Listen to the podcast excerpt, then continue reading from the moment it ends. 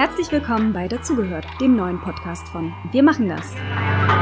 Mein Name ist Eileen Karadenis und in jeder Folge spreche ich mit verschiedenen AkteurInnen aus den Bereichen Kunst, Kultur, Wissenschaft und Zivilgesellschaft über die Frage, wie wir unsere pluralistische Gesellschaft solidarisch gestalten können.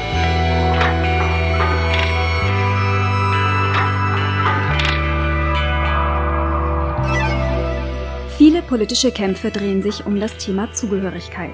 Oftmals wird in den Debatten versucht, Zugehörigkeit festzuschreiben und eindeutig zu bestimmen. Doch wie können wir uns Zugehörigkeit ohne Eindeutigkeiten und starre Kategorien vorstellen?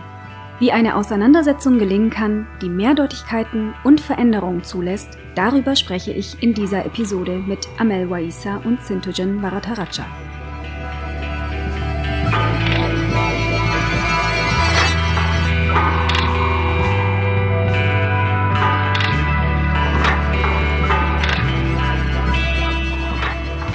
Amel Vaisa ist Vorständin und Beirätin von Wir machen das und Soziologin mit Forschungsschwerpunkten in Bildungssoziologie, postkoloniale, dekoloniale und feministische Theorien. Sie arbeitet als Beraterin für Internationales und Diversität in der Stabsstelle Strategie, Koordination und Internationales der Stiftung Humboldt Forum im Berliner Schloss.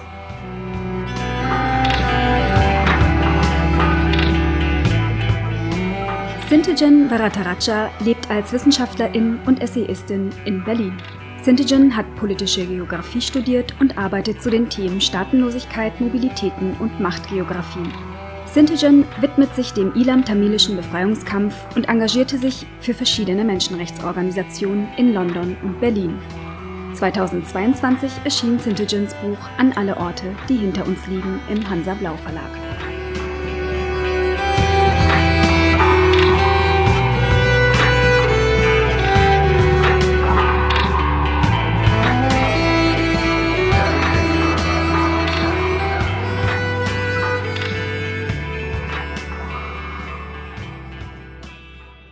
Ich sitze hier im Humboldthain-Park zusammen mit Amel Waisa und Sintijan Varataraja.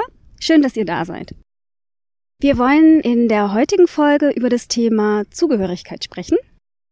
Und bevor wir gleich einsteigen in das Thema, würde ich aber gerne erstmal über Nichtzugehörigkeit reden und mit einer kleinen Anekdote aus meiner Schulzeit anfangen. Also ich bin geboren und aufgewachsen in Nürnberg, in Franken.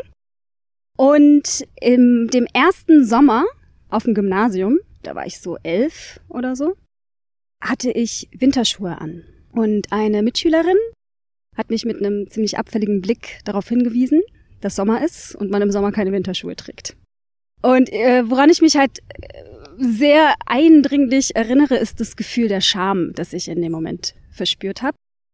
Und das hat dazu geführt, dass ich mir vorgenommen habe, nie wieder unpassende Kleidung zu tragen um nicht aufzufallen. Also vor allem, um nicht aufzufallen als Tochter einer alleinerziehenden Arbeiterin, die eben sehr, sehr früh zur Arbeit musste und keine Zeit hatte, ihren Kindern die passenden Schuhe rauszustellen. Ja, und ich habe das Gefühl, dass auch das ein Ereignis ist unter vielen, das äh, auch meine Vorstellung von Zugehörigkeit geprägt hat. Und für mich ist Zugehörigkeit vor allem die Abwesenheit von Scham. Wie ist es bei euch? Was und wo, mit wem fühlt ihr euch zugehörig? Und wie hat sich dieses Gefühl der Zugehörigkeit in eurem Leben entwickelt? Vielleicht auch verändert? Also ich glaube, dadurch, dass meine Familie und ich, wir sind im Asyllager aufgewachsen, haben dort sehr lange gelebt, ähm, waren wir schon räumlich getrennt von der Mehrheitsgesellschaft und von den urbanen Zentren, ähm, was dazu geführt hat, dass wir eigentlich immer sehr isoliert aufgewachsen sind, ähm, sehr autonom auch in gewisser Weise, ähm, und auf die Gesellschaft von außen geblickt haben. Jetzt auch vom Asyllager aus, später auch von der Sozialwohnung aus. Und daran hat sich, glaube ich, für mich wenig verändert. Also ich finde immer noch, dass ich einen Außenblick habe auf die Gesellschaft und ähm, auf Mehrheitsgruppen vor allem. Aber ich habe natürlich auch meine eigene Familie quasi gegründet, die jetzt nicht nur meine biologische Familie ist, sondern wirklich Menschen, die mir viel bedeuten. Und ich glaube, sehr viele davon ähm, teilen Erfahrungen. Ähm, nicht unbedingt eins zu eins immer die gleichen Erfahrungen, aber tatsächlich gibt es viele Überschneidungen, was Ausgrenzung angeht, was Ausschlüsse angeht. aber eben auch andere Welten und Vorstellungen, mit denen sie aufgewachsen sind. Und äh, wenn ich jetzt zurückdenke, habe ich tatsächlich sehr wenige ethnisch deutsche äh, Freundinnen. Ähm, und es fällt mir gar nicht auf. Es fällt mir immer nur auf, wenn ich in Kontexten auf einmal mit sehr, sehr vielen ethnischen Deutschen äh, konfrontiert bin und erst merke, ich habe keine Umgangsformel mehr dafür, weil ich es verlernt hatte, obwohl ich eigentlich im Dorf aufgewachsen bin und dementsprechend mehrheitlich umgeben war von ethnischen Deutschen. Ich bin im Alter von vier nach Deutschland gekommen. Bin in der Kabylei in Algerien geboren, in einer sehr große Familie, die zu dem Zeitpunkt noch sehr stark geprägt war von ähm, dem ArbeiterInnen-Dasein. Mein Vater war einer der ersten, der einen akademischen Grad erreicht hat und was ihm dann letztendlich auch die Migration ermöglicht hat. Und ich erinnere mich, dass ich auch als kleines Kind äh, hat sich so einiges in mir getan, wenn man aus dem Schoß eines Kollektivs gerissen wird. Also die Entscheidung äh, zu migrieren wurde natürlich für mich getroffen. Und es gab viele Momente in meinem Leben, wo ich das in Frage gestellt habe. Es gab vielleicht aber genauso viele Momente, wo ich äh, dankbar dafür war. Das heißt, ich wurde eigentlich von einer Dazugehörigkeit ähm, weggezogen, habe sie ähm, zwischenzeitlich komplett verloren. Die größte Sorge meines Vaters war, dass ich die Sprache nicht äh, schnell genug lerne. Deswegen hat er äh, just in dem Moment, wo ich deutschen Boden betreten habe, äh, aufgehört, mit mir auf Kabylisch zu sprechen. Und äh, wir haben dann nur noch Deutsch gesprochen. Ähm, was dann dazu führte, dass ich ähm, nach einem Jahr, wo ich dann das erste Mal wieder im, im Sommerurlaub in, in Algerien war, niemanden verstehen konnte. Ich hatte die Sprache komplett äh, vergessen. Was für mich sehr, also das, daran kann ich mich auch sehr eindringlich erinnern. Ähm, ich finde das auch spannend, äh, wie Kindheitserinnerungen einen durch das Leben begleiten, ne? wie du auch äh, gerade von deiner Schulerfahrung erzählt hast. Ähm, die Menschen, die mir am nahesten waren, ich hatte immer sehr eine sehr enge Bindung zu meinen Cousinen. Es war eine schwesterliche Bindung. Äh, die konnte ich aber einmal nicht mehr verstehen und sie konnten mich nicht verstehen. Und das war für mich Motivator genug, an dieser Sprache festzuhalten. Also ich habe darauf bestanden, jeden Sommer die kompletten sechs Wochen äh, in, der Kabylei zu verbringen. Nach und nach kamen Cousins von mir auch nach Deutschland, äh, um hier zu studieren. Und ähm, ich habe keine Gelegenheit ausgelassen, mit ihnen auf Kabylisch zu sprechen. Das heißt, Zugehörigkeit wurde für mich dann stark zu einem sprachlichen Raum weil mit der Jugend hat man dann gemerkt, dass die Menschen, die einem sehr nahe waren, von Grund auf dann andere Lebenswege eingeschlagen haben und ich auch andere Lebenswege für mich eingeschlagen habe. Was gleichzeitig mich, glaube ich, auch befähigt hat, äh, mich in anderen Sprachen äh, wiederzufinden und zu orientieren. Und weshalb ich Zugehörigkeit durch zwischenmenschliche Beziehungen, durch äh, sprachliche Beziehungen, durch ähm, zwischen den Zeilen lesen tatsächlich versuche auszuhandeln und diesen Raum auch zu halten, viel mehr als zu sagen, ich gehöre dazu oder ich gehöre dazu. Was ich spannend fand, als wir uns zum Vorgespräch getroffen haben, was jetzt auch schon ein paar Wochen zurückliegt, dass ihr sehr schnell auf das Thema Geld zu sprechen gekommen seid und Einkommen. Was ich sehr überraschend fand, weil ich habe den Eindruck, in Deutschland redet man noch nicht mal in persönlichen, privaten Kontext viel über Geld. Wir haben ja gerade schon ein bisschen darüber angefangen zu reden, also in was für Verhältnissen und auch materiellen Verhältnissen ihr aufgewachsen seid und auch ich. Eine Parallele ist bei euren Familien, wenn ich es richtig recherchiert habe, dass beide Familien in den 1980er Jahren nach Deutschland gekommen ist. Genau. Wie würdet ihr denn die Verhältnisse beschreiben, in denen ihr aufgewachsen seid? Und wie haben die euch geprägt? Also ich glaube, in den Erzählungen, die wir aus Deutschland und aus diesem Land und dieser Gesellschaft oftmals hören, vor allem von Menschen, die jetzt nicht nur eine Geschichte haben, die sie an Deutschland koppelt, ist tatsächlich immer der, der Beginn ist in Deutschland der Geschichte. Ähm, das heißt, die meisten Erzählungen fangen in dem Moment an, in dem man quasi das Land betritt. Und da merkt man tatsächlich, wie viel Negierungen da auch stattfinden, aber eben auch Trennungen zwischen ökonomisch-sozialen Verhältnissen, die eben auch schon vor Deutschland und vor dem Eintritt in dieses Staatsgebiet existierten, noch existieren. Deswegen, ich war mir immer sehr unsicher, was unsere Position ist im ökonomischen Verhältnis, wie ich sie hier einordnen soll, ob das Vokabular dafür irgendwie ausreichend war, um wirklich sinnvoll das wiederzugeben, was die ökonomischen Realitäten meiner Eltern waren. Und also ich glaube, dazu muss man wissen, dass meine Eltern hatten eine Interkastenheirat gehabt. Das heißt, ähm, eine Hochzeit, die verboten ist in der Gesellschaft. Mein Vater kommt aus sehr, sehr ärmlichen Verhältnissen, aus einer, was man hier als Dalit-Kasten bezeichnen würde, also unberührbare Kasten.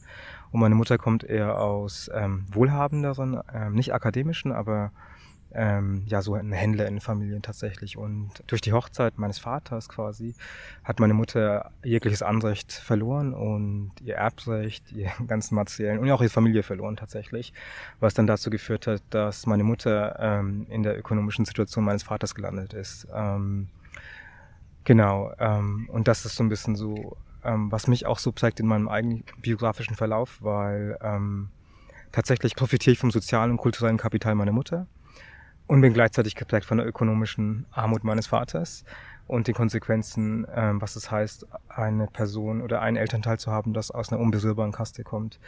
Ähm, das ganze Problem hat sich noch verschlimmert, glaube ich, ähm, mit der Flucht und dem Exil, in dem du tatsächlich nicht nur ohne Besitz hier wieder ankommst, ähm, aber gleichzeitig eben auch Arbeitsverbote aufgesetzt bekommst und nicht autonom leben kannst. Das heißt, meine Eltern haben drei Jahre lang durften sie nicht arbeiten und wir waren komplett von Essenspaketen äh, und so weiter abhängig, was dazu geführt hat, dass auch unsere Entwicklung ähm, in diesem Land, unser Aufstieg in Anführungsstrichen in diesem Land sehr verspätet und zeitverzögert stattgefunden hat und meine Eltern bis zuletzt kaum soziale Mobilität erlebt haben. Das heißt, meine Eltern ähm, arbeiten heute immer noch in den gleichen Berufen, in denen sie äh, damals schon gearbeitet haben. Mein Vater ist tatsächlich schon im Rentenalter. Er ist offiziell schon in der Rente, aber dadurch, dass seine Rente so niedrig ist, arbeitet er immer noch in einer Fabrik.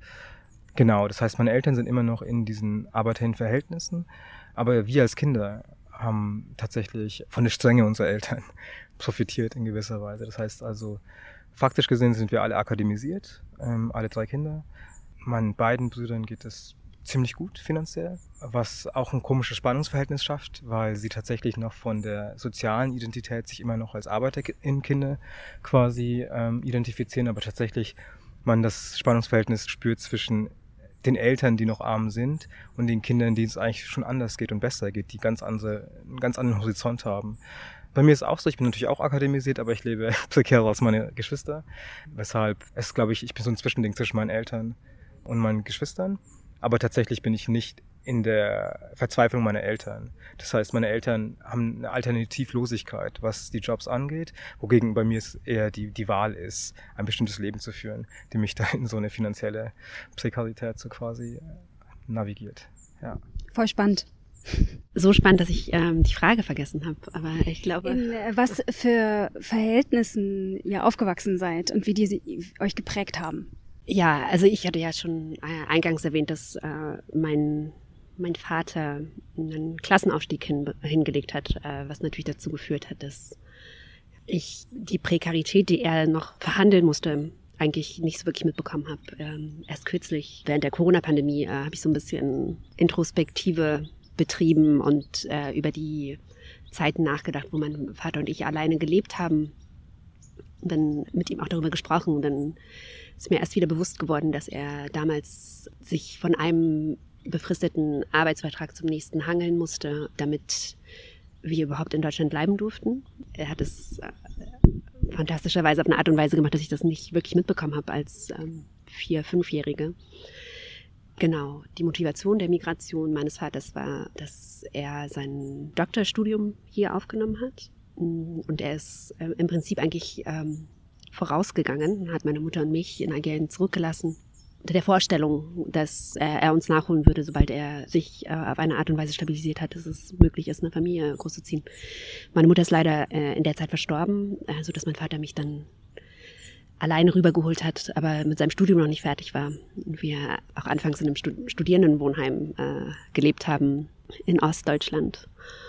Und das heißt, ich war abgeschirmt von der Prekarität. Mir war selten bewusst, wie viel Geld mein Vater seiner Familie geschickt hat, nach Hause, nach Algerien oder nach Frankreich, den Verwandten ähm, in Frankreich.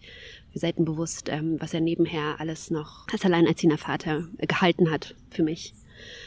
Die Prämisse meiner Erziehung war Bildung und Funktionieren. Ich glaube, das ist auch ein typischer äh, Mechanismus von äh, Minderheitenkollektiven, ne? dass man ähm, in allem, was man tut, ähm, exzellent ist, äh, bei das Überleben de, des Kollektivs auch davon abhängig ist, ähm, wie anpassungsfähig wir sind.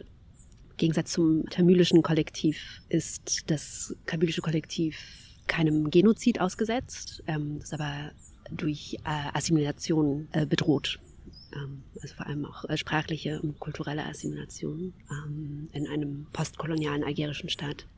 Das heißt, ich habe in meinen Sommerferien Armut gesehen.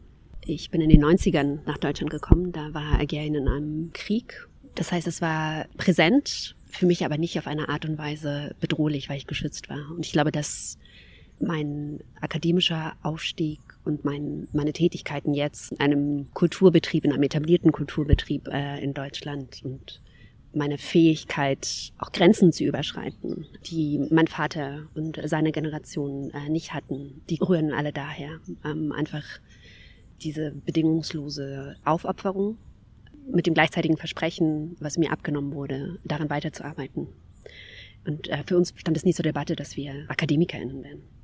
Es war nur eine Frage, was machen wir und in welchem Bereich agieren wir. Das hat meine Vorstellung von Stabilität auch sehr stark beeinflusst. Und ich glaube auch, dass ich mein Wirken in Institutionen oder der Grund, warum ich mich immer im Gegensatz zu Sintudan, der freischaffend alles navigiert, ähm, ist mein Bedürfnis eher in Institutionen, in eine Struktur reinzugehen und dann vielleicht die Struktur zu ändern, um Raum zu machen, Raum zu schaffen, ist für mich auch das Verständnis äh, einer Verantwortung gegenüber des Kollektivs, was jetzt nicht mehr das Kollektiv ist, in das ich hineingeboren wurde, sondern Kollektiv, was sich in den Jahren für mich zusammengeschlossen hat und für das ich auch Verantwortung übernehmen möchte.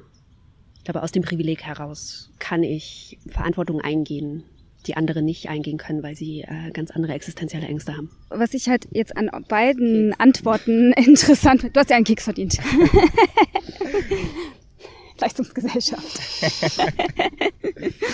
ähm, ist, dass es eben nicht eindeutig ist.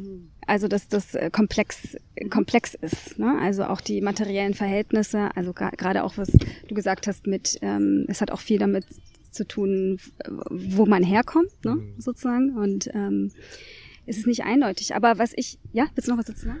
Ich glaube, wir hatten vor kurzem so einen Moment gehabt, in dem es so eine Erkenntnis für viele Menschen war, dass nicht alle Menschen, die hier rassifiziert sind, aus Arbeiterklassenverhältnissen kommen, aus ihren Heimatländern.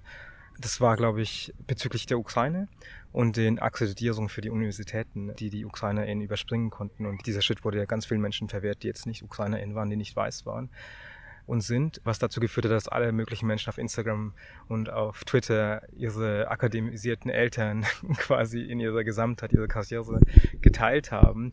Und es war faszinierend, weil es etwas ist, was sehr selten passiert. Und es war nicht unbedingt im Sinne von so, dass sie wirklich sich situieren wollten. Sie wollten tatsächlich eher ankreiden, diese Ungleichheit. Aber im gleichen Schritt haben sie sich auch so ein bisschen offenbart den anderen gegenüber, die aus ländlichen Verhältnissen kommen, aus nicht urbanen, nicht akademisierten Verhältnissen, aber immer davon ausgegangen sind, dass alle Menschen, die hier nicht deutsch sind, nicht ethnisch deutsch sind vor allem, dass sie aus ähnlichen Klassenverhältnissen kommen. Und ich fand das einen sehr interessanten Moment, weil es sich so ein bisschen so angefühlt hat wie Bezug, der sich jetzt so quasi selbst offenbart hat, über so eine Brücke, die eigentlich gar nichts mit der Diskussion zu tun hat, die wir innerhalb unserer eigenen Gruppen so führen, der vielen Gruppen. Und dazu noch, weil du noch vorhin meintest, bezüglich, dass du und dein Bruder keine Wahl hattet, ob ihr jetzt AkademikerInnen werdet oder nicht. Das war bei uns auch sehr ähnlich. Und ich glaube auch, das hat sehr viel damit zu tun, dass wir aus spezifischen Minderheitenkollektiven kommen und Verfolgungskollektiven, die sich auch dessen bewusst sind, dass der Selbsterhalt nur durch die Sicherung im System und wirklich die Stärkung in elitären Positionen auch gewährleistet werden kann. Wir hatten damals auch keine Wahl gehabt, ähm, ob wir jetzt aufs, auf die Hauptschule, Realschule oder eine Ausbildung machen dürften. Es war immer nur Gymnasium, Gymnasium und dann ähm, Universität.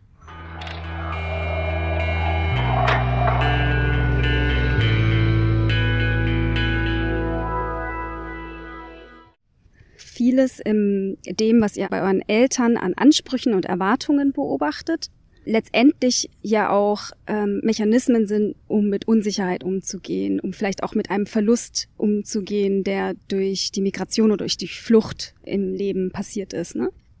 Und wenn ich jetzt mal zurück in die Eingangsgeschichte gehe mit der Scham und den Winterschuhen, habe ich beobachtet, dass mir immer mehr bewusst wird, wie fein die Mechanismen sind, die ich mir angeeignet habe, um mit gesellschaftlicher Ungerechtigkeit oder Ungleichheit umzugehen. das ist spannend, weil, weil da kommen immer wieder so neue Sachen hinzu, die ich entdecke. Habt ihr sowas auch? Mein erster Gedanke war, Mechanismen strukturieren ja auch. Ne? Also strukturieren dich und auch deine Umwelt, in die du hineingesetzt wirst, äh, für dich, damit es manageable wird. Ne? So funktionieren ja auch Institutionen, so funktioniert Gesellschaft. Der Begriff der Ästhetik ist auch ein Begriff äh, für mich, der äh, sehr viel auch damit zu tun hat, also wenn man das als Tool einsetzt, um irgendwo entweder sichtbar oder nicht sichtbar zu sein. Und die Frage ist halt, wie unsichtbar kann man sein in einer Gesellschaft? Also ich habe das Gefühl, dass ich durch mein Aussehen als jemand, der als vieles passen kann, einige Hürden auch einfach habe umschlingeln können. Also wenn es vor allem um wenn wir von Rassismus sprechen. Deswegen war Ästhetik oder ist die bestimmte Art und Weise, sich zu kleiden oder die bestimmte Art und Weise to blend in, wie man im Englischen sagt, war auf jeden Fall auch ein, ein Tool für mich, also ein Mechanismus, äh, den ich, äh, dessen ich mich äh, bedient habe und dessen ich mich auch äh, tagtäglich bediene. Also das ist, ähm, ist klar, wenn man in, in einer Gesellschaft lebt. Aber das war halt auch ein Tool, der, glaube ich, bei mir nicht so viel Anstrengung ähm, erfordert hat.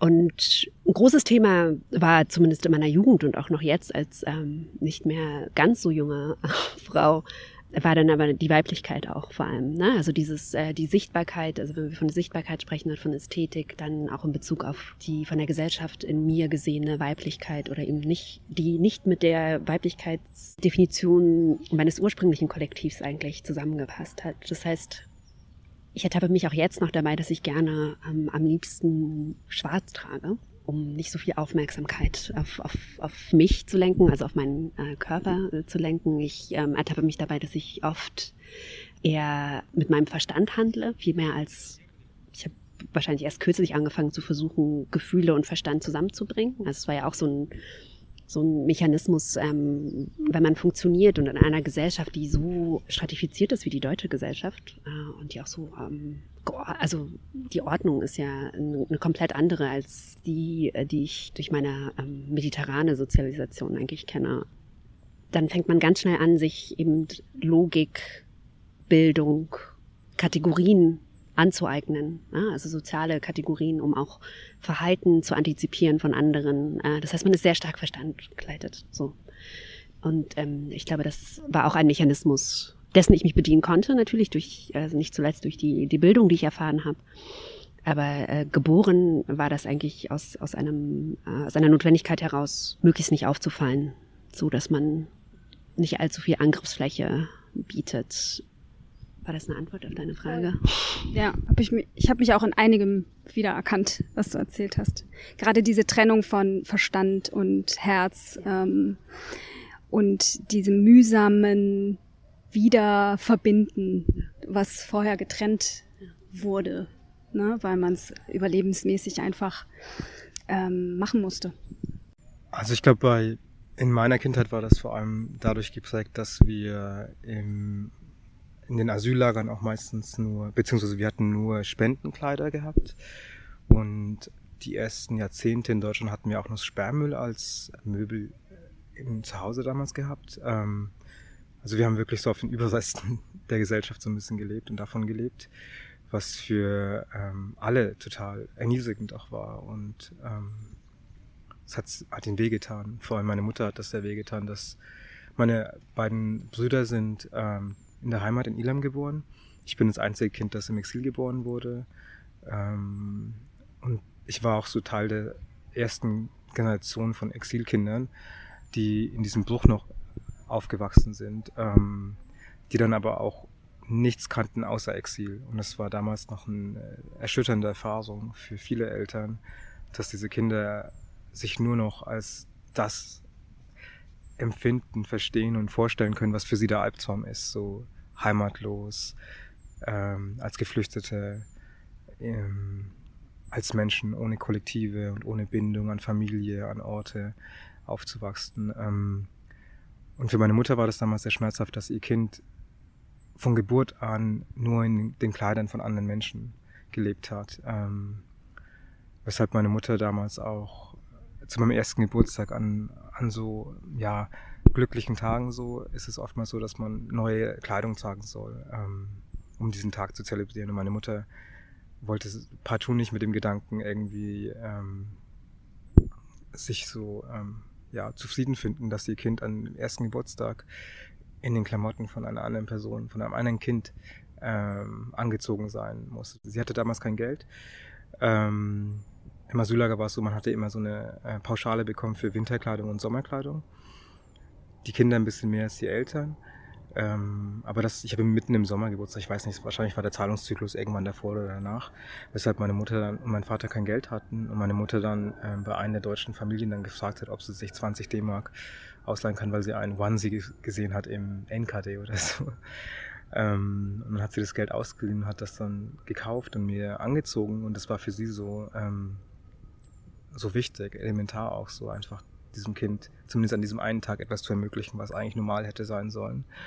Ähm, und das war auch so ein bisschen prägend, auch im Sinne von unserer Kindheit. Meine Eltern selbst in den Kleidungen, die wir von der Casitas oder dem Roten Kreuz und so bekommen haben, haben sie immer wieder es geschafft, einen Look herzustellen, ähm, der nicht nach Armut aussah.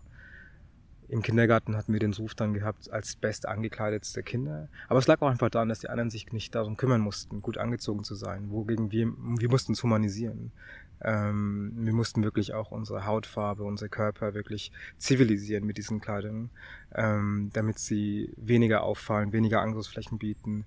Ähm, und das war so ein Prozess, den meine Eltern auch für sich durchgegangen sind, aber auch mit den Kindern. Und, ähm, und es ging eigentlich unser ganzes Leben lang so. Meine Mutter ist immer noch sehr bedacht darauf, wie sie angezogen ist. Also meine Eltern haben mir immer dieses Konzept von Würde sehr stark irgendwie so nahegelegt, ähm, weshalb es immer darum ging, würdevoll aufzutreten, selbst in Situationen, in denen dir Leid angetan wird. Ähm, eines, was meine Mutter mir damals immer gesagt hat, war, hab immer eine gute Unterhose an. Du weißt nie, wann du einen Unfall hast, wann irgendetwas passiert und du quasi im Krankenhaus landest, in der Ambulanz und jemand äh, muss dich ausziehen oder du wirst ausgezogen ähm, und jemand sieht dann deine Unterwäsche. Also das sind so grundlegende Sachen, wo man merkt, so, ähm, sie, also es gibt so einen Automatismus, wo die eigentliche Menschlichkeit, die Sauberkeit, die Zivilisiertheit abgesprochen ist, beziehungsweise man immer in einem Defizit ist und dieses Defizit immer versucht auszugleichen. Ähm, und das hat sich bei mir ähm, auch heute noch übertragen. Also ich weiß noch, als ich nach Berlin gezogen bin, ich bin aus London 2015 ähm, nach Berlin gezogen, wurde mir von manchen Leuten, die damals in dieser sogenannten POC-Szene so aktiv waren, ähm, dass ich so bürgerlich aussehe und dass meine Kleidung so bürgerlich ist. Und also ich fand einfach den Vorwurf komisch, ähm, aber ich habe mich jetzt nicht irgendwie genötigt gefühlt, mich jetzt anders anzuziehen. Das war für mich wichtig, auch so mich anzuziehen in gewisser Weise, weil ich wusste, dass das die ähm, optischen, ästhetischen Werkzeuge sind, mit denen ich ähm, mir Zugänge schaffe und auch mich sichere vor Angriffen, weil die Menschen denken, du siehst, du, kleidest dich ja so wie die Menschen im Prenzlauer Berg oder in Mitte, dementsprechend so kannst du nicht so sein. Also es waren schon so alltägliche Sachen, die ähm, die mir die Navigation äh, ermöglicht haben, aber ich habe das mit Ästhetik noch zu, in, in der Wohnung. Es ist bei mir zum Beispiel auch ich bin in eine neue Wohnung gezogen, dass ähm, es mir auch sehr wichtig schon war, als ich zum ersten Mal alleine gelebt hatte, dass meine Wohnung nicht so aussieht wie die Wohnung, in der ich aufgewachsen bin. Ich will nicht, dass sie so irgendwie so übersumpelt ist mit Möbeln, mit Sachen, die man sammelt, die man nicht loswerden möchte. Und viel davon immer aus dem Trauma des Verlustes ähm, sind einfach die Keller von uns voll mit Heften aus der ersten Klasse, zweite, zweite Klasse und so weiter und so fort. Weil meine Mutter, weil sie einfach alles verloren hatten und dementsprechend ähm, jetzt sogar die Babyklamotten von vor über 30 Jahren äh, an ihn festhält und noch daran riecht. Ähm, und bei mir ist es zum Beispiel so, dass ich ähm, Klarheit in meiner Wohnung haben möchte. Ich möchte nicht, dass man in meine Wohnung hineinzieht und weiß, wer ich bin, woher ich bin, was meine Biografie ist, äh, aus was für eine Geschichte ich komme. Wenn du bei meinen Eltern in die Wohnung steigst, du merkst es sofort. Ähm, und das ist so ein Spiel, das bewusst und unbewusst so stattfindet. Ähm, eine Freundin von mir, eine tamilische Freundin aus äh, Tamil Nadu, also dem Subkontinent, hat mich letztens so gefragt, warum in meiner Wohnung keine Familienbilder hängen. Und wir sind in Wohnungen aufgewachsen, auch in Asylwohnungen, so dass in denen einfach überall Bilder waren. Wirklich von Verwandten, die wir nicht kannten, Menschen, die tot waren, die lebendig waren, die in der Ferne waren. Und für mich war das immer so bedrückend, diese Blicke, die auch so invasiv dich beobachtet haben und kontrolliert haben weshalb ich heute so ein bisschen alles frei halte und auch meine Eltern aus Instagram blockiert habe, dass sie nicht meinen Alltag so sehen, weißt du. So in gewisser Weise, ich möchte mich so ein bisschen anonymisieren von meiner eigenen Familie auch, um eine bestimmte Bewegungsfreiheit mir zu erlauben.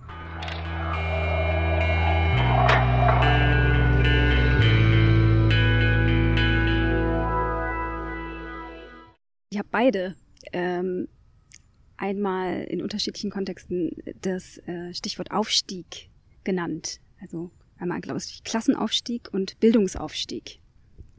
Und ähm, hier in diesem Buch, das hier liegt, Solidarisch gegen Klassismus, äh, in der Vorbereitung habe ich einige Artikel in, aus dem Buch gelesen, sehr spannend und empfehlenswert auf jeden Fall, weil es auch nochmal die Perspektive auf einige Themen äh, verschiebt. Unter anderem auch die Perspektive auf die Erzählung des sozialen Aufstiegs oder des Bildungsaufstiegs. Ein bisschen scheint es mir so, als wäre der soziale Aufstieg wie so ein Allheilmittel für eigentlich die grundlegend ungerechten Strukturen, die wir in der Gesellschaft haben, mit ungleichen Zugängen zu Ressourcen, zu Bildung, zum Gesundheitssystem und so weiter. Und das ist nämlich etwas, was ich auch beobachte, was andere Themen angeht, die eigentlich eine kollektive äh, Verantwortung sind, wie zum Beispiel Rassismus oder Sexismus, dass ein strukturelles Problem individualisiert wird. Eigentlich manifestiert doch die Erzählung von einem, vom sozialen Aufstieg die Klassengesellschaft. Weil es auch dann heißt, da unten möchten wir nicht sein, wir möchten da nicht bleiben. Die Arbeiterinnenherkunft ist eigentlich ein Makel, den wir loswerden wollen. Kaschieren wollen durch schöne Möbel, durch schöne Anziehsachen, durch einen anderen Habitus, durch eine andere Sprache. Für mich wäre das Allheilmittel eigentlich eine solidarische Haltung zu entwickeln. Wie kommen wir eigentlich eher zu einer kollektiven Praxis ähm, und jetzt sowas wie Solidarität und auch Wertschätzung? Mega, mega wichtige Frage. Klassenaufstieg war das Versprechen, was wir gegeben haben, als wir das Kollektiv verlassen haben. Äh, ich kann mich erinnern, jeden Sommer habe ich unerbittlich geweint äh, an dem Abend, wenn ich wieder abreisen musste. Und mir wurde dann immer gesagt, ich soll mich zusammenreißen, so dass meine Großmutter mich nicht so weinen sieht, weil ihr das Leid zufügen würde. Und dann hat man, es war schon sehr ritualisiert, mir immer gesagt, da wird es dir besser gehen, da wird es dir besser gehen. Und dieses da wird es dir besser gehen bedeutete, da wirst du Zugang haben zu materiellen Ressourcen, die wir hier nicht haben. Und du wirst für das Kollektiv sorgen. Also Klassenausstieg, wie ich ihn kennengelernt habe, war nie um meiner selbst willen, sondern immer mit dem Hintergrund, dann auch eine gewisse Umverteilung ähm, zustande kommen zu lassen back home, in Anführungszeichen.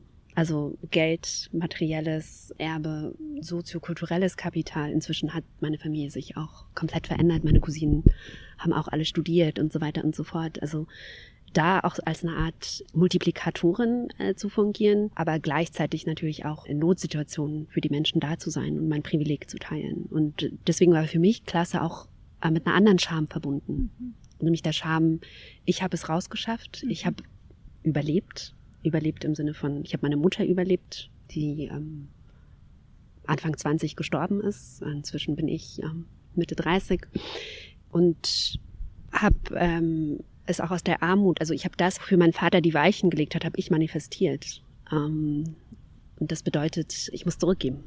Und ich möchte auch zurückgeben.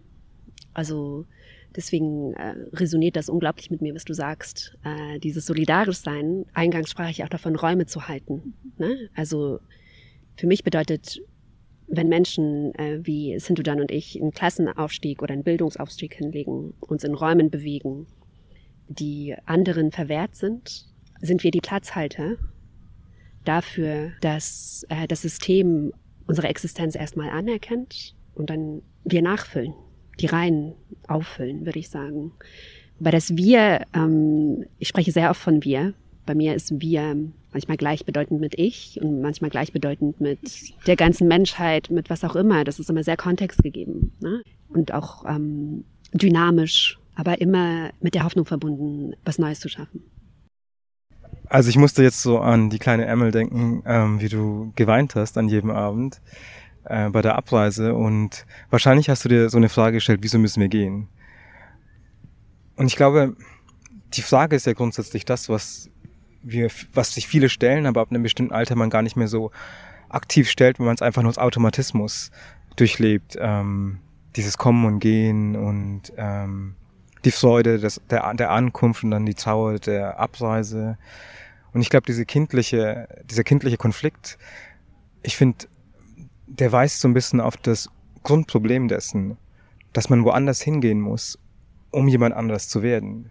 Für sich, aber auch für andere.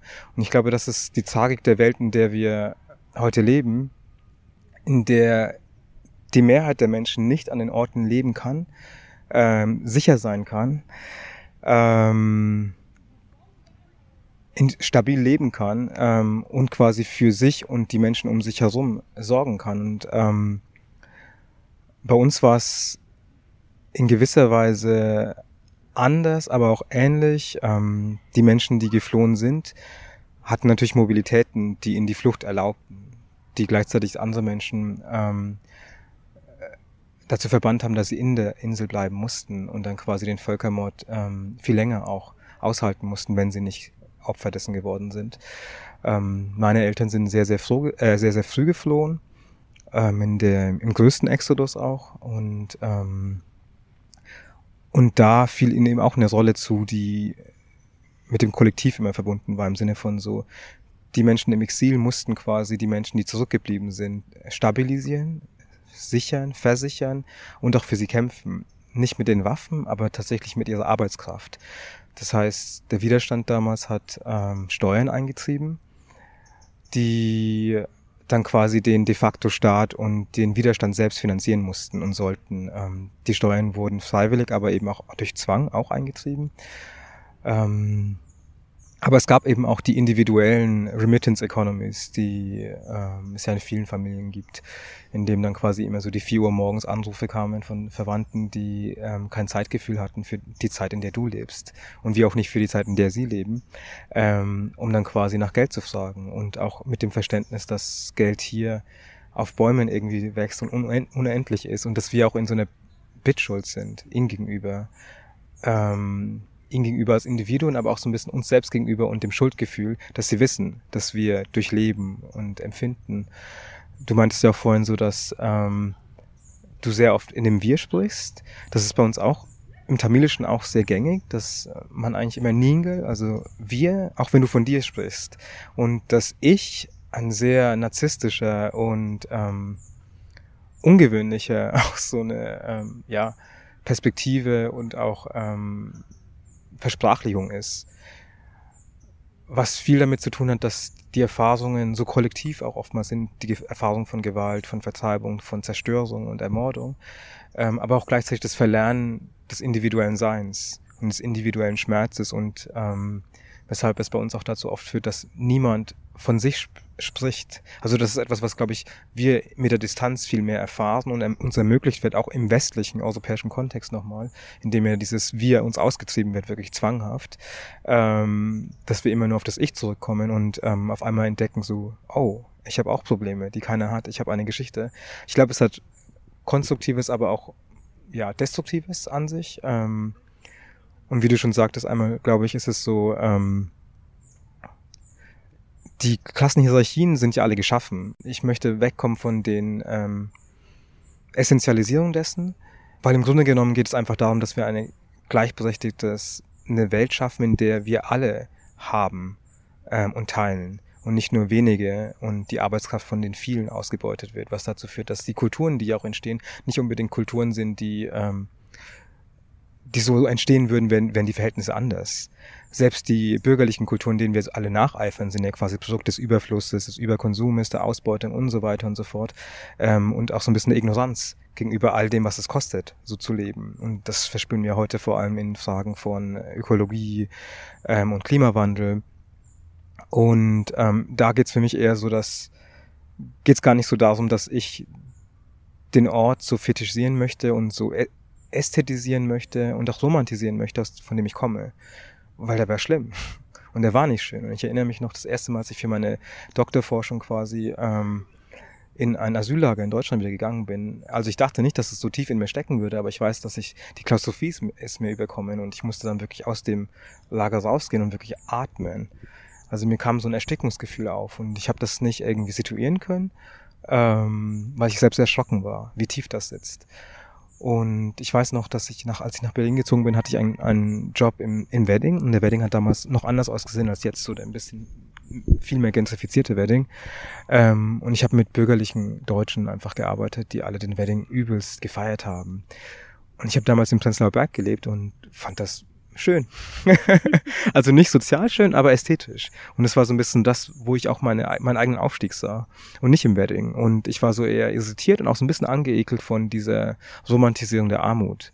Ähm, das hat mich sehr daran erinnert an Verhältnisse, in denen ich aufgewachsen bin, an Verhältnisse, in denen immer noch viele meiner Familienmitglieder ähm, leben und einen Zustand, den wir verlassen sollen. Nicht unbedingt, dass wir sagen, dass ähm, die Kulturen, die da sind, leben, die Menschen da sind, leben, ähm, irgendwie defizitär wären oder irgendwas einen Mangel erleben würden, aber eher im Sinne von so, dass ähm, die Umstände, die materiellen Umstände ähm, nicht so sein sollten.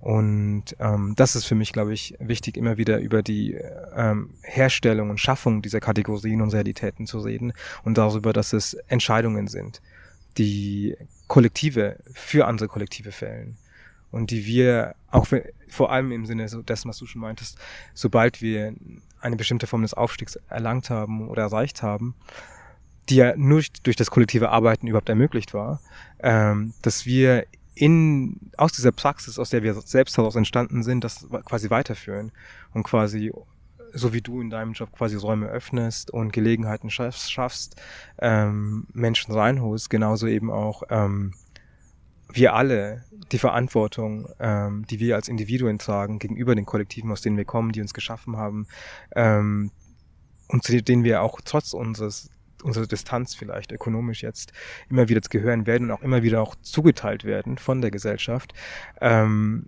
dass wir uns dessen bewusst sind und das nicht vergessen.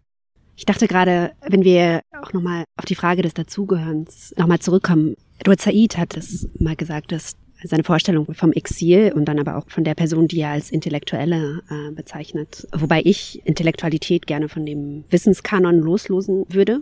Also ich glaube, was auch ganz viel mitschwingt in diesen Begrifflichkeiten oder Mechanismen von Klassenaufstieg und Bildungsaufstieg ist ja auch eine inhärente systemische Entwertung bestimmter Wissensformen. Ich habe Soziologie mit ähm, unterschiedlichen äh, Schwerpunkten studiert, äh, unter anderem soziale Bewegungen, dekoloniale und feministische Theorien. Und ich habe manchmal Unterhaltungen mit meiner Großmutter, die niemals in der Schule war, die mir dann, also da haut sie dann so Sachen raus, wo ich so denke, boah, ja, dafür bin ich zur Uni gegangen, ne, um diese Zusammenhänge zu verstehen. Wenn Sintu dann davon spricht, dass wir ähm, in, in einer Gesellschaft leben wollen, wo alle Zugänge haben, ähm, bedeutet das nämlich auch, dass auch Wissen anerkannt wird in, in den unterschiedlichsten Formen. Ne? Und dass dann das, das Wissen, was sogenannte ArbeiterInnen in sich tragen, ebenso gewertschätzt wird wie äh, das von Eliten, die sich eben primär auf akademisches Wissen irgendwie spezialisiert haben oder so.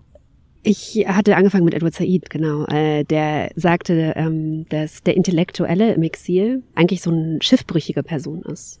Ja, also dieses Dazugehören stellt sich überhaupt gar nicht. Also wie Sintu Jan richtigerweise gesagt hat, ähm, bringt auch nichts nostalgisch auf einen Ort oder auf ein Kollektiv zurückzublicken. Es ist ja Nostalgie grundsätzlich, also wir haben, glaube ich, alle nostalgische Momente, ähm, aber ähm, die sind politisch nicht besonders wirksam. Und vor allem, glaube ich, verleitet das auch dann Mechanismen zu identifizieren, die in einer globalen kapitalistischen Welt eben überall existent sind, ähm, sie dann auch entsprechend zu bekämpfen.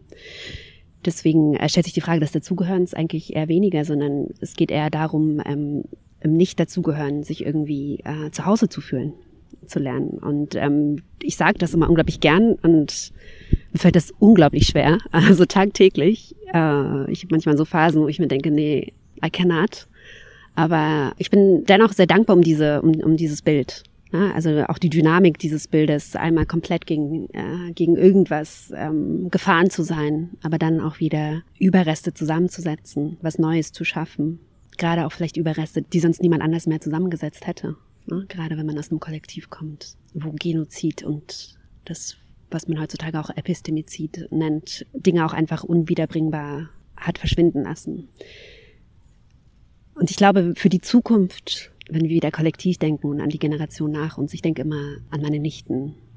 Und wenn sie irgendwann entscheiden, vielleicht auch Kinder auf die Welt zu bringen oder so weiter, was kann ich ihnen zurücklassen?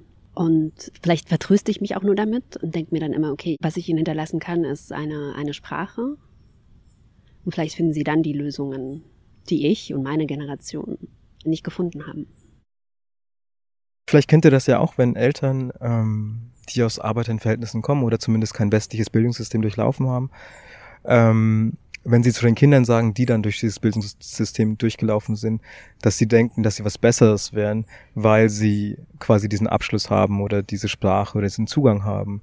Und ich finde das ähm, so einen interessanten Gedanken, weil man merkt dann tatsächlich, wie die Hierarchien, die von der Gesellschaft geschaffen werden, vom Kapitalismus wirklich auch und von, wirklich von kolonialen Verhältnissen auch so, ähm, wie sie sich quasi innerhalb von Familien auch spiegeln und austragen, ähm, wie dann diese Spannungsverhältnisse auch existieren, dann diese Ungleichheiten, dann total sogar so weit, dass dann Generationen, die über Jahrzehnte lang als die respektvollen, die Weisen angesehen werden, plötzlich auf einmal so als die ähm, weltfremden ähm, Unwissenden, Ungebildeten ähm, quasi erklärt werden. Und ich finde, da ist dieser Punkt, den du von ansprachst mit deiner Oma und ähm, dem Bildungswesen, wie wir darüber nachdenken und wie wir überhaupt diese Kategorien von ähm, bildungsfern und bildungsarm zum Beispiel jetzt konzipieren und denken, dass die eigentlich sehr fragwürdig sind. Ähm, das heutige Bildungswesen, vor allem das westlich-eurozentrische, ist ja wirklich an eine kapitalistische Gesellschaft angepasst. Also alles, was wir produzieren, sind, sind wirklich Lizenzen für bestimmte Arbeiten ähm, und für bestimmte Arbeitsverhältnissen und Mobilitätsfreiheiten, äh, aber auch Einschränkungen. Angefangen von der Selektion in der Grundschule in Deutschland,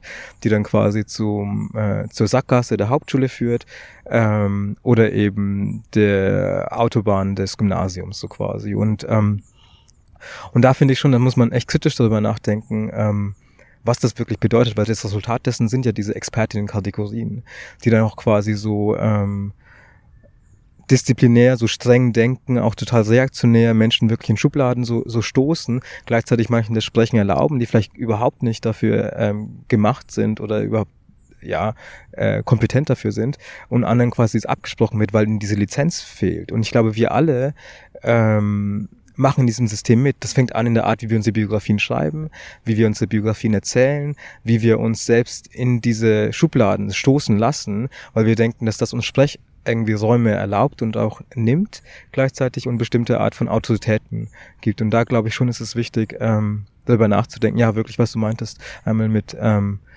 wessen Bildung erkennen wir an und was für eine Bildung und ist das die einzige Art, gebildet zu sein? Ähm, und die einzige Art, diese Welt zu erfahren, weil für mich ist wirklich Bildung eine Anleitung, die Welt zu erfahren und zu fühlen. Und die Art Bildung, die ich bekommen habe, diese normativ orthozentrische Bildung, die hat mir nicht dieses Gefühl gegeben vor allem dieses Gefühl hat es, hat es mir nicht gegeben. Es hat mir so technokratische Möglichkeiten und Begrifflichkeiten gegeben, die, die eigentlich zum einen alles nur europäisch sind, dementsprechend des europäischen Kosmos auch entstammen und einer reduktiven Wahrnehmung der Welt. Und gleichzeitig hat sie aber auch vieles genommen. Viele Möglichkeiten, anders zu denken, zu verstehen. Und unsere Eltern kommen ja, deine wahrscheinlich auch aus kolonialen Bildungssystemen wirklich. Ne? Und das heißt, sie haben selbst auch diese ähnlichen ähm, Denkmuster, Aspirationen ähm, und wahrscheinlich auch Abwertungsmechanismen gegenüber anderen Systemen, weil unsere Eltern haben uns auch keine Option gelassen, jetzt irgendwie auf eine, weiß ich nicht, in Anführungsstrichen Waldschule zu gehen oder so. Ne? Ähm, das wäre jetzt auch nicht in ihrem Sinne gewesen. Und ich glaube, da sind, merkt man in der Universalisierung dessen, wie die Bildungswesen sich angleichen weltweit, egal aus was für einem Sprach-, Kulturraum äh, man kommt, ähm, ist, ist es eigentlich fragwürdig, dass diese Kompatibilitäten, die eigentlich immer nur in eine Richtung führen, immer nur in Richtung der sogenannten USA oder also der europäischen Siedler in Kolonien oder Europas, sind halt die, die die Welt ähm, zu diesem Einheitsbrei machen, zu dem wir alle werden. Ich finde wichtig, auch immer darüber zu sprechen, was haben die Dinge für einen Preis. Ne? Also die vermeintlich auch guten Sachen, wie zum Beispiel sozialer Aufstieg. Vor allem ist der Preis vor allem auch oft eine, eine Trennung oder eine Distanzierung. Ne? Entfremdung. Entfremdung, genau. Eine Entfremdung und äh, was auch eben eine sehr schmerzhafte Erfahrung ist, gerade innerhalb von Familien. Also ich, ich vertraue dann, ähm, merke ich gerade auch in diesen Zusammenhängen dann auch immer gerne auf das Kollektiv. Ähm, also immer wenn so eine Entfremdung oder ein Losschweben sich auch nur ähm, bei mir äh, deutlich macht, dann ähm, pflegt meine Großmutter mal zu sagen, ich bin nicht gestern geboren. Ja, was bedeutet, komm bitte wieder zurück auf das den Boden der Tatsachen. bedeutet das. Also ein Kollektiv eigentlich, ne?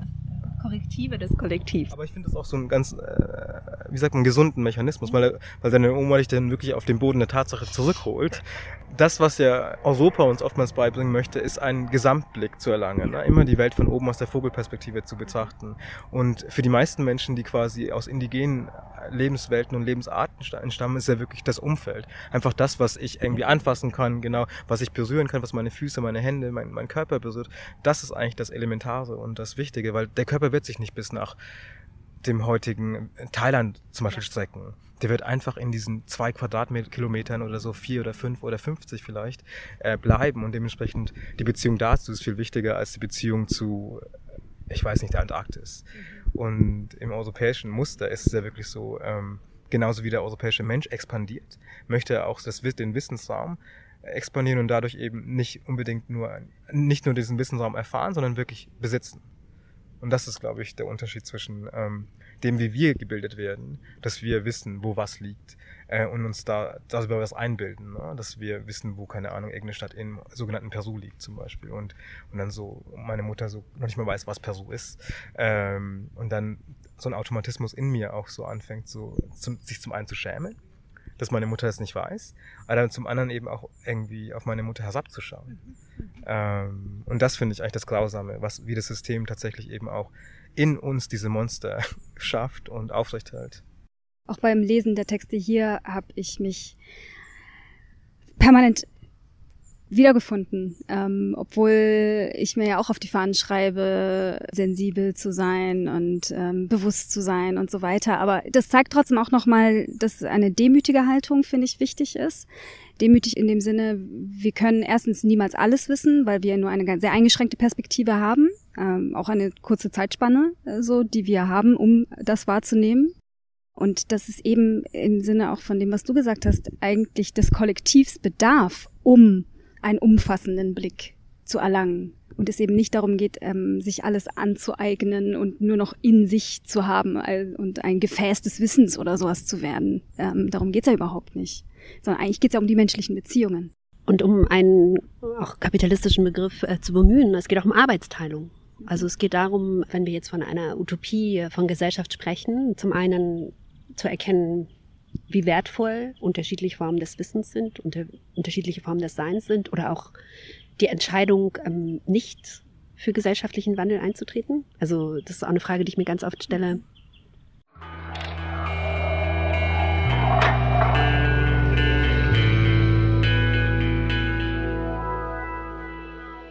Also ich frage mich immer, wann ist man drin und wann ist man draußen? Und wer ist drin und wer ist draußen? Weil ich mir nie sicher bin, ob es tatsächlich den Zustand des drinnen gibt. Ich glaube, jede Person ist tatsächlich irgendwo dazwischen, aber die manchen haben einen anderen Anspruch. Und bei sehr vielen sieht es einfach viel mehr nach dem aus, als wären sie Teil dieses Mehrheitskollektives. Und bei anderen sieht es so eher so aus, als ob sie ein bisschen so an den Sandbezirken so ein bisschen sich herumtreiben würden. Also ich stelle mir das sehr oft auch in im tamilischen, ilam-tamilischen Kontext, ähm, weil ich schon zum einen hier sehr wenige ilam-tamilische Freundinnen habe aufgrund der Vertreibung und der Art, wie sich das Asylsystem so geografisch auch die Verteilung der Menschen so beeinträchtigt hat. Aber gleichzeitig, allein durch das Medium wie das Internet zum Beispiel, hast du Wege wirklich des Schaffens von Kollektiven, auch von neuen Kollektiven innerhalb dieser Kollektive, die, die ich eigentlich sehr interessant finde. Ich glaube, im Kollektiv und außerhalb des Kollektivs ist wirklich eine spannende Frage. Ich habe gerade, während du gesprochen hast, darüber nachgedacht, wie ich das für mich eigentlich fasse. Einer meiner Lieblingsautoren, äh, äh, algerischen Autoren, ist äh, Kette Biassin, der in seinem Werk Nejma gesagt hat, dass algerisch sein, das war noch bevor es den algerischen Nationalstaat gab eigentlich, ähm, bedeutet auch immer, das dezimierte Kollektiv zu sein. Nicht mehr und nicht weniger, würde ich sagen. Das heißt, Gewalt, Trauma, wo wir heute auch wissen, inwieweit sich das strukturell weitergibt, ist eine Sache, aber ich glaube genauso auch Widerstand, Kreativität, Subversivität ist äh, die andere Seite der Medaille. Und ich glaube, dass wenn man sich Kollektive anschaut und deren Ordnungssystem anschaut, dann kann ich zumindest für mich, in meinem Fall für die kabylische äh, Gesellschaft, wie Bourdieu sie zum Beispiel entworfen hat, sagen, dass ich nur halb drin bin. Das hat was mit meinen Freiräumen zu tun, die mir gegeben wurden, die ich mir teilweise auch selber erkämpft habe. Es hat natürlich auch was mit dem inhärenten Wandel des Kollektivs auch zu tun, ne? aber ich glaube, es gibt schon Eigenschaften an mir und an meinem Lebenswandel, wo es sich schon materialisiert, dass ich nicht mehr im Kollektiv bin. Die Frage, ob jemand im Kollektiv ist oder ob das Kollektiv eigentlich auch ohne die Individuen existiert, das ist ähm, auf jeden Fall eine sehr spannende Frage. Aber es ist klar, es gibt natürlich kein abgeschlossenes Kollektiv und ähm, für mich, aber es hat auch sehr lange gedauert, bis ich da war, bedeutet das auch eine unglaublich ähm, kreative Schaffungskraft. Also eben mit diesem Wissen von unterschiedlichen Welten. Das war eine der Sachen, die äh, mein Vater immer zu mir gesagt hat als Kind, war, versuch einfach beides mitzunehmen. Ja, also das Gute aus beiden Welten und das zu irgendwas zusammenzuführen. Und um, that's a challenge. Mir geht's sehr ähnlich wie dir. Also ich glaube auch, dass ich, was meine Lebensrealität angeht, natürlich schon sehr weit außerhalb dessen lebe. Aber ich glaube, ich weigere mich, mich selbst aus diesem Kollektiv heraus zu katapultieren lassen. Weshalb ich sage so, ich bin auch Teil dessen und egal wohin ich mich strecke und bewege, steckt sich halt auch das Kollektiv auch mit. Ähm, vielleicht gehen nicht viele mit, vielleicht geht niemand mit, vielleicht gibt es nur eine Person, die mitgeht, aber das ist für mich trotzdem Teil dessen. Und das ist die, die Frage so ein bisschen, die ich auch immer wieder so in den Raum werfe, so, wo hört denn Elam, also unser Heimatland, auf und wo fängt es an? Und für mich ist es wirklich die Frage, kann ein Kollektiv in, ohne Individuen existieren? So, für mich ist wirklich so, dass Elam sich mit den Menschen, die Elam in sich tragen und an Elam glauben, auch bewegt und sich verformt auch. Und weshalb ich mir das Recht gebe, zu sagen, ich bin genauso Elam Tamil wie eine Person, die dort aufwächst, die hier ist, viel vielleicht konformer auch gesellschaftlich ist, weil die, die Grenzen, die andere Menschen und reaktionäre vielleicht Kräfte innerhalb dieser Kollektive eben auch setzen, sind nicht meine Grenzen. Und da bin ich, glaube ich, wahrscheinlich einfach vielleicht sogar zu verwestlicht.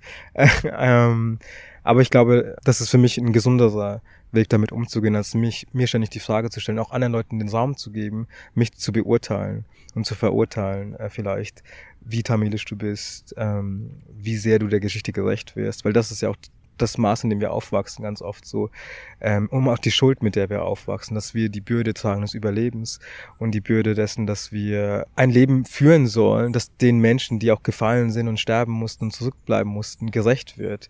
Ähm, dass wir uns quasi doppelt, dreifach anstrengen müssen, einfach nur, um sich des Wertes bewusst zu sein, noch am Leben sein zu dürfen und nicht in diesem System und diesem Land leben zu müssen. Und ich glaube, da bin ich so ein bisschen ähm, in Konflikt damit, weil ich finde das nicht gesund und auch nicht menschlich, verstehe das, aber ich weigere mich komplett in dieser Dynamik auch so Opfer dessen zu werden.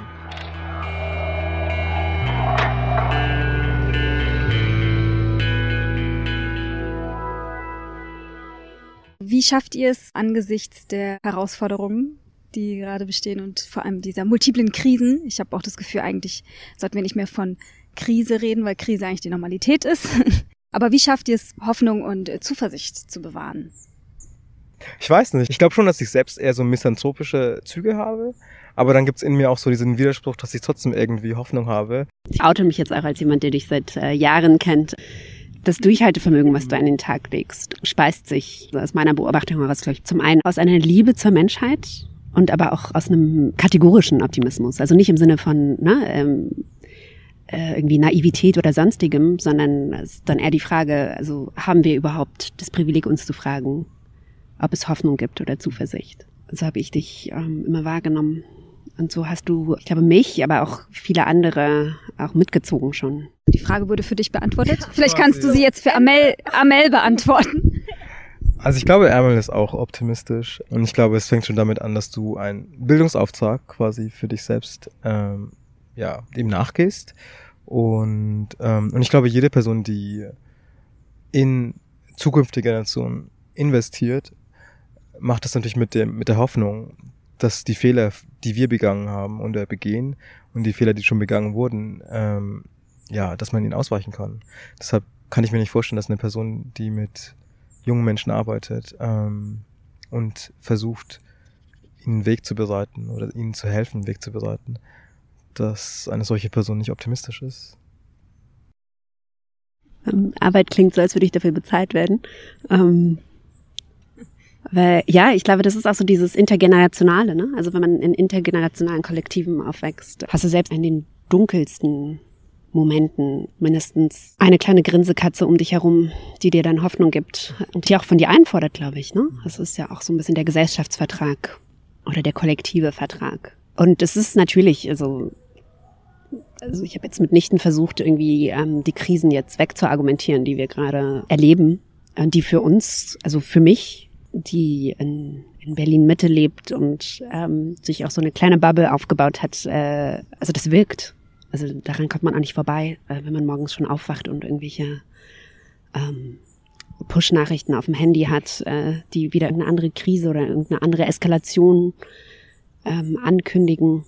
Aber ich habe äh, komischerweise ähm, dann gemerkt, dass ich irgendwie Werkzeug dafür habe, da durchzunavigieren. Nämlich in, indem ich ähm, die Beziehungen, die ich habe, weiter nähere, mich frage, ob eine Sache, äh, die für mich gut ist, auch ähm, vielleicht für andere gut ist oder vielleicht eher schädlich ist. Und ich fühlte mich eigentlich nur bestätigt in, in, in meiner intuitiven Annahme, dass es für kollektive Probleme kollektive Lösungen braucht. Und vor allem auch für also globale Probleme braucht es auch globale Kollektive. Ich finde es immer interessant, dass man immer mit so einem hoffnungsvollen Gedanken abschließen möchte. Ähm, das passiert ja in Filmen, das passiert ja in allen möglichen Formaten. Ich bin ja auch so aufgewachsen, deswegen habe ich auch die Tendenz, vielleicht, weil das wahrscheinlich der letzte Gedanke ist, mit dem man dann quasi aus diesem Format rausgeht. Ähm, aber ich glaube, ich, hab, ich bin, glaube ich, nicht so hoffnungsvoll. Ich glaube, ich bin eher pragmatisch und ich denke mir so, also nach mir werden bestimmt noch Generationen von Menschen kommen. Ähm, und da muss man wirklich dafür sorgen, dass wir weniger Schaden uns selbst gegenüber noch mehr der Natur und allen anderen Lebewesen gegenüber irgendwie ähm, bereiten. Weshalb ich da sind eher so eine, ähm, ja, eine pragmatische äh, Lösung so versuche zu finden. Ich bin zum Beispiel nicht der Überzeugung, dass wir eine Welt schaffen können, in der alle Menschen antirassistisch sind und so weiter und so fort. Also es gibt wirklich Dinge, an die ich nicht glaube. Ähm, aber wofür ich trotzdem zu kämpfen bereit ist, einfach Gerechtigkeit und ähm, und gleiche Ressourcen, also Zugänge zu Ressourcen, ähm, Ausschlüsse, die bekämpft werden müssen und so weiter und so fort. Aber ich glaube, heutzutage gibt es eine bestimmte naive Art, mit politischen Kämpfen umzugehen, die mich auch irritiert und wo ich dann selbst gar keine Lust habe, mich selbst mit zu engagieren. Zum Beispiel letztens habe ich irgendwas auf Instagram gesehen, so ein Post, in dem dann so ein Slogan war von wegen so Danke, dass du Antirassistin bist. Und ich war einfach so fast schon angeekelt von ähm, der Ideologie dahinter auch und diesem, ja, verzerrten Bild auch von Welt und Menschen. Ähm, und heute leben wir wirklich in einer Zeit, in der Menschen denken, sobald sie irgendein Buch gelesen haben, dass sie dann quasi als bessere Menschen da herausgehen. Aber ich, aber ich glaube nicht daran. Ähm, und ich glaube, der Zugschluss ist, dass wir dieses System füttern, dass Menschen genau sich diese Pässe und diese Lizenzen selbst irgendwie verleihen ähm, und dann einfach mit einem besseren Gewissen durch die Welt zu laufen, wogegen gleichzeitig eben die Gewalt trotzdem noch mh, hm, überall auf der Welt stattfindet, vielleicht hier nicht so extrem wie anderswo, aber trotzdem wir alle damit verbunden sind und auch verantwortlich für sind. Und ähm, für mich geht es, glaube ich, viel mehr um Schadensbegrenzung als um eine naive Vorstellung dessen, dass wir ähm, eine Utopie des Menschseins schaffen können. Das können wir nicht.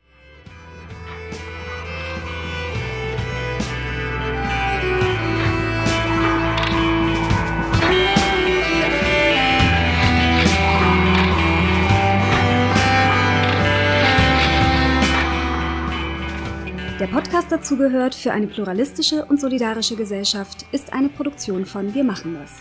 Gefördert von der Senatsverwaltung für Kultur und Europa. Produktion und Postproduktion Axel Scheele. Musik The Devil's Blindspot. Konzept und Moderation Eileen Karadenis. Fotos Svetlana Biryukova. Bildredaktion Marita Isela und Juliette Moabes.